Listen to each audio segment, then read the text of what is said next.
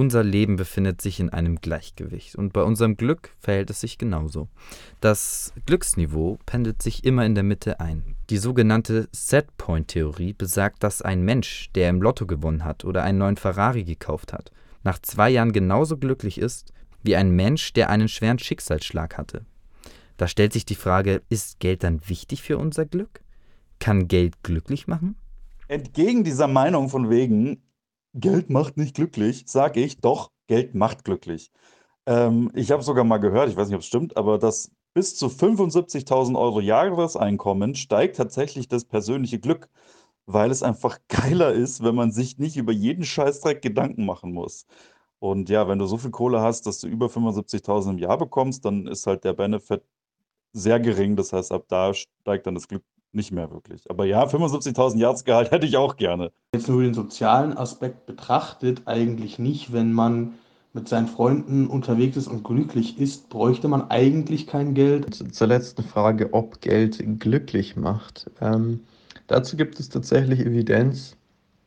Bis zu einem Jahreseinkommen von ungefähr 100.000 Dollar ähm, steigt tatsächlich die Zufriedenheit bzw. das ähm, Glücks, Lebensglücksgefühl an. Darüber sinkt es dann auch wieder. Das heißt, Geld kann auch sehr, sehr schnell unglücklich machen, eben wenn es viel zu wenig oder viel zu viel da ist. I've been rich and I've been poor, but believe me, rich is better.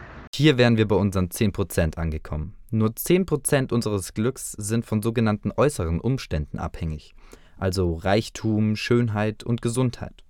Zum Reichtum sei gesagt, wenn wir mit unserem Einkommen unsere Grundbedürfnisse befriedigen können, beziehungsweise ein durchschnittliches Einkommen haben, sind wir nicht unglücklicher als ein Milliardär, wenn nicht sogar glücklicher. Denn ab einem gewissen Punkt wird man durch Geld nicht mehr glücklicher. Doch viele von uns sind in einem Hamsterrad des Glücks gefangen, die sogenannte hedonistische Tretmühle. Wir vergleichen uns leider oft miteinander und dadurch wird uns auch klar, was wir alles nicht besitzen und haben. Und so werden neue Bedürfnisse geweckt und unser Konsum angeregt, der aber auf keinen Fall nachhaltig für unser Glück ist. Wenn ich vor allem Statusprodukte konsumiere, dann lege ich den Konsum auf den sozialen Vergleich an.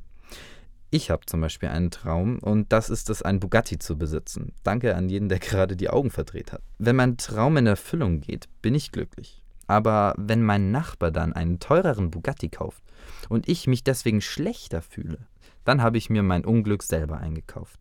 Um das zu verhindern, sollte man sich nicht mit anderen vergleichen, was heute leichter gesagt ist als getan.